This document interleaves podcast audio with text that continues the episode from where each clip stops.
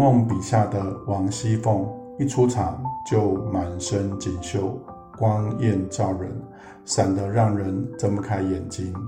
她艳若桃李，毒如蛇蝎，让人爱得义无反顾，也让人恨得咬牙切齿。为什么尽管她坏事做尽，许多人却依然无法讨厌她呢？以下请听败家女一一述说，娓娓道来。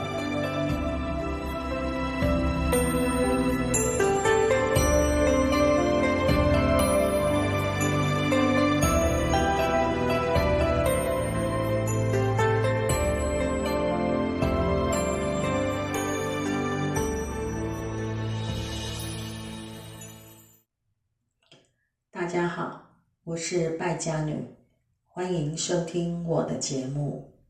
王熙凤在金陵十二钗政策中排名第九，名次虽然不是很前面，但她在整本《红楼梦》中所占的篇幅，却多过林黛玉和薛宝钗，仅次于贾宝玉，可见她在作者心目中的重要性。她的性格能干、狡诈，而且狠毒，对于钱财和权力有很大的欲望。王熙凤的判词是：“凡鸟偏从末世来，都知爱慕此身材。一从二令三人目，哭向金陵事更哀。”凡鸟是凤。这个字的拆字法，第一句是说王熙凤是一个很能干的人，只可惜身处在贾府衰败的末世。都知爱慕此身材，是在称赞王熙凤的才干。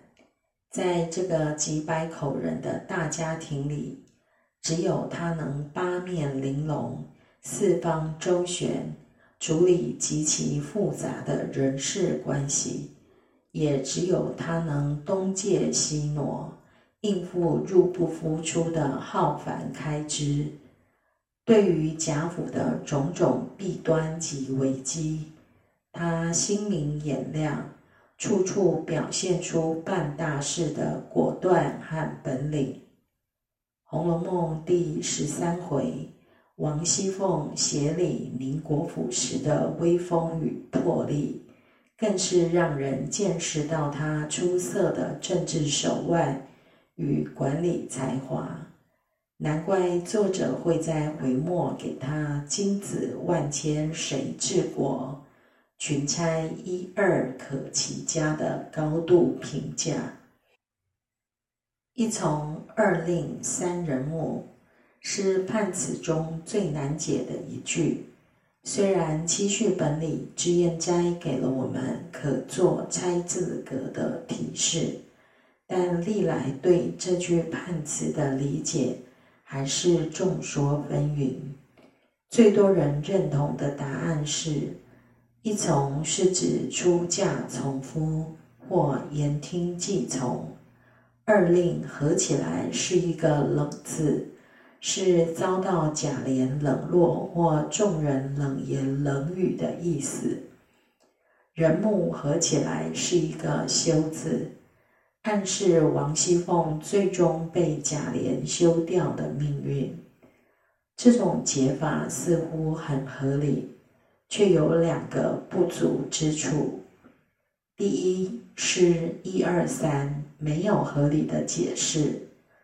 要知道《红楼梦》里的文字，尤其是判词，每个字都是关键字，不可能让一和三成为闲文。第二是判词太着重在凤姐的夫妻关系上，不符合王熙凤的人设。王熙凤的命运应该是要和贾府盛衰的过程。紧密贴合发展才对，而且王熙凤一登场就是粉面含春微不怒，单纯未起笑先闻，气场如此强大，根本不可能是顺从夫意的小女人。因此，我从情节以及拆字格的提示上来解读，得到以下结论：从这个字可细拆成六个人字，所以是众人的意思。王熙凤是贾家一人之下、众人之上的掌权者，一从倒过来念是从一。是说，他只顺从贾家最有权力的史太君一人，凡是贾母属意的事，他都会尽心尽力去做；凡是贾母在意的人，他都会竭尽所能的关照。这样的他，固然得到了贾母的疼爱，却也招来了别人的极度怨恨。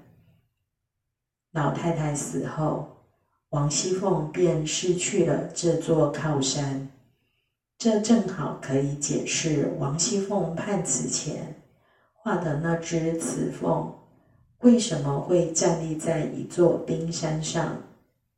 这只雌凤不用说，就是王熙凤。有一句成语叫“冰山难靠”。冰山虽然看上去很巍峨的样子。但是在太阳的照射下，很快就会融化。王熙凤靠的冰山就是贾母、史太君。这座冰山没过多久就会失去。二令我也认为是“冷”这个字的合体字，说明王熙凤是冷酷心狠的人，而且二令。也跟一从一样，可以倒过来念成令二。令是号令的意思，而二就是指荣宁二府。三人木是丈夫的夫，休妻的休，夫休二字的合体。整句的意思是说，王熙凤的人生有三个阶段。一是从顺从贾母一人开始得宠，二是冷酷镇压，号令荣宁二府，威风掌权；三是遭丈夫休弃，被逐出家门。最后还有一句“哭向金陵事更哀”，意思就是王熙凤被休后，哭着回金陵娘家。结果发生了比她被休弃还更悲惨的事。根据前八十回的情节，最大的可能就是王熙凤被休返金陵途中，她曾经犯下的案子被一一揭发，比如收受贿赂、放高利贷、杀人不偿命等，半路被抓回问罪。并关押在玉神庙，加上血山崩发作，死在狱中，草席果实，不得善终。当初凤姐凭一己之力掌管荣国府的财务大权，后来又成功协理宁国府，赢得了上上下下的称赞。那时她生杀予夺。威重令行，何等威风！也正是这个期间，他胆大妄为，到处捞钱。他挪用公款，私放高利贷，不止一次延迟发放工资。他贪心不足，剥削压榨奴仆，任何贿赂都拿得心安理得。他的镇压手段残忍。平儿处理茯苓霜被偷一事后，向王熙凤报告。王熙凤说出了这样一番话：“依我的主意，把太太屋里的丫头都拿来，虽不便善加拷打，只叫他们垫着瓷瓦子跪在太阳底下，茶饭也别给吃，一日不说跪一日。”便是铁打的，一日也管招了。按照作者福脉千里的惯例，王熙凤这招阴狠的手段，最后会应验在她身上。刘心武先生认为，贾府没落之后。抄家的官员为了逼迫王熙凤交代私藏钱财的去处，就用了这个方法来折磨他。对下人严厉还不算大恶。凤姐在第十五回弄权铁槛寺中有一个情节：秦可卿出殡时，有个尼姑虚静来找王熙凤。说李衙内看上一个姑娘金哥，想娶金哥，但是金哥已经许给守备之子，金哥家贪图李衙内家的财产，想跟守备家退亲，守备死活都不同意，想请王熙凤帮忙。王熙凤收了三千两，还特地跟尼姑说了一段话。我是从来不信什么阴司地府报应的，凭什么事我要说行就行？这段故事情节很长，再加上这么狠的话，熟知《红楼梦》手法的人都知道，后来一定会打脸自己，百分之百王熙凤要遭报应的。王熙凤动用关系。找到守备的上司，让他强迫守备退婚，但是金哥不从，自缢身亡。守备家的儿子看金哥这么刚烈，也跳河殉情了。为了三千两银子，他用贾府的名义干涉别人家的婚事，害得一对青年男女殉情而死。自己白赚了三千两，却一点悔意也没有。还有色欲熏心的贾瑞，看上了王熙凤的美貌，凤姐略施小计，就收拾了她，让贾瑞死时既狼狈又难堪，她自己却毫发无伤。贾琏偷取尤二姐，他机关算尽。不动声色，通过借刀杀人，就将情敌消灭于无形。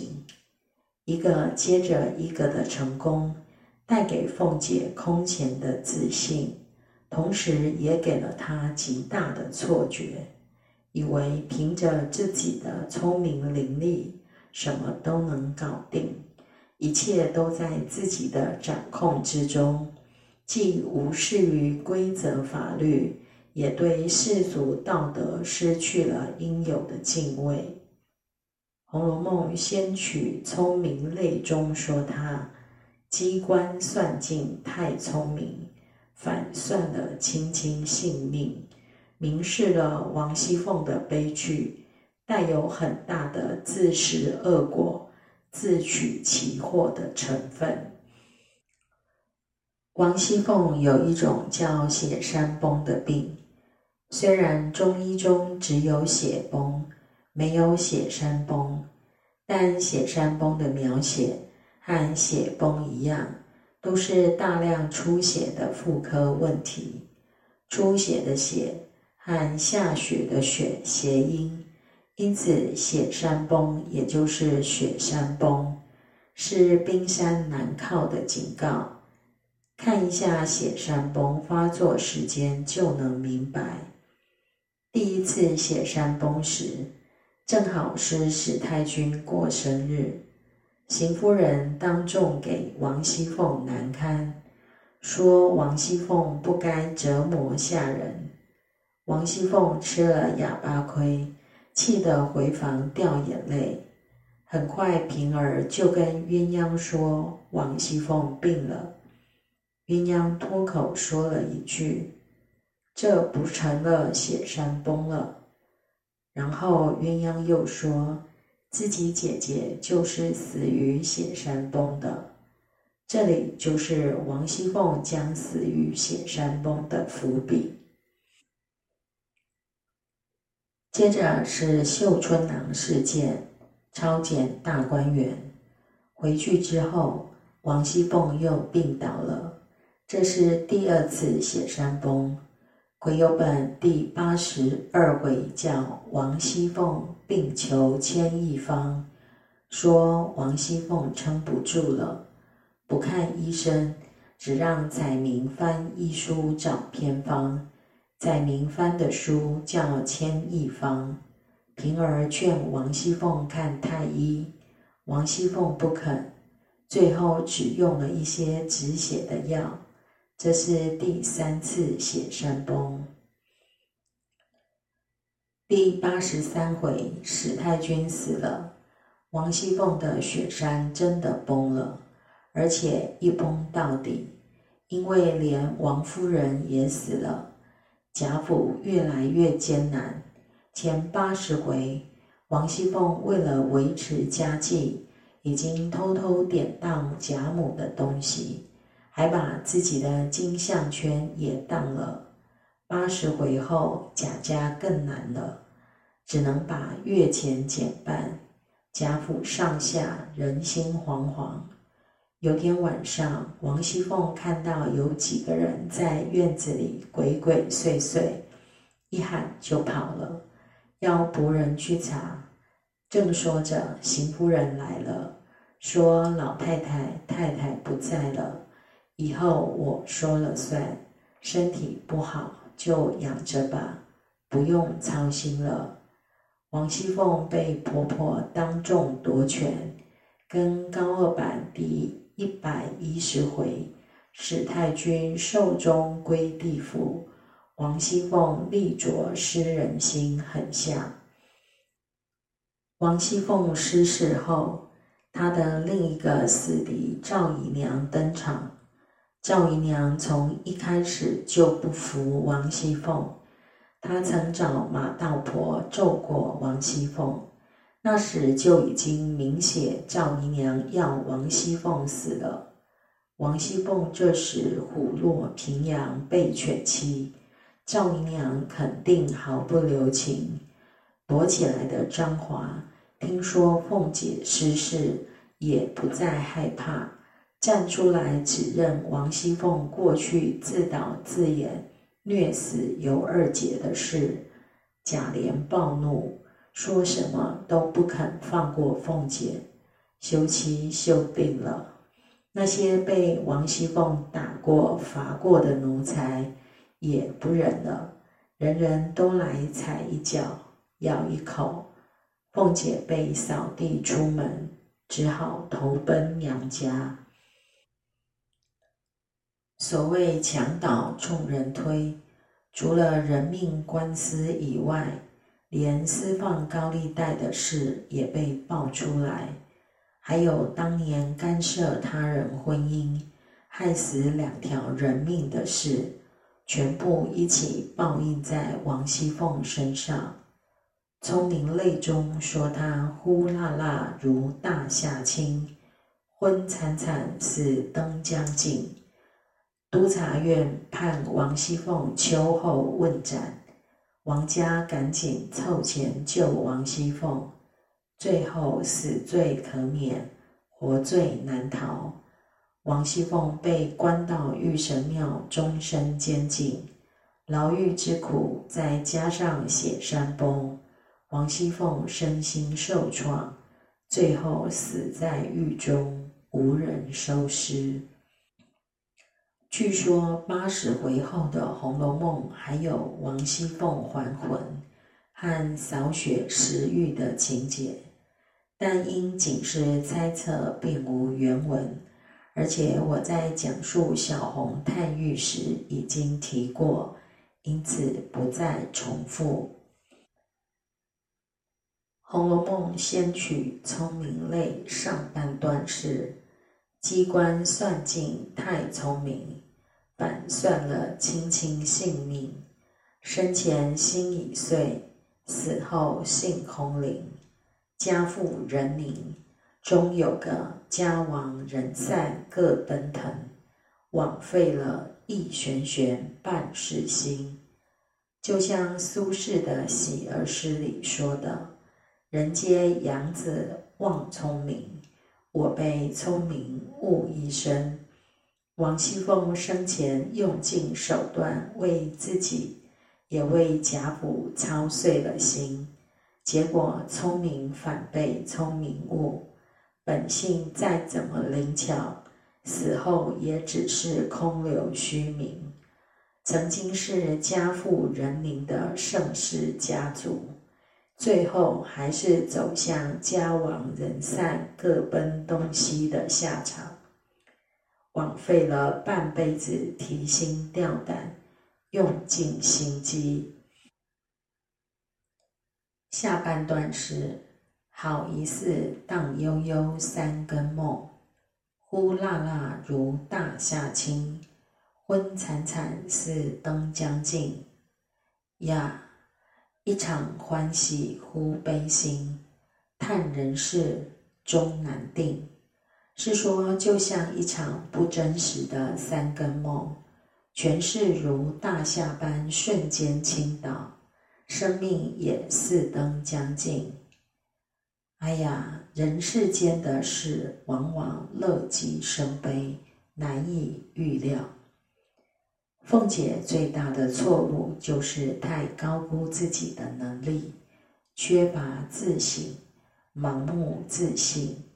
他在贾府上下树敌众多，自己却不自知，依旧兴高采烈地享受着别人的奉承与畏惧，无视背后的危机暗流，自以为是的任性妄为。在一个个小成功中得意忘形，丧失了大智慧。这位男人不及万一的凤凰，就像罂粟花般，是毒品与良药的结合，有着致命的吸引力，让人又爱又恨，难以自拔。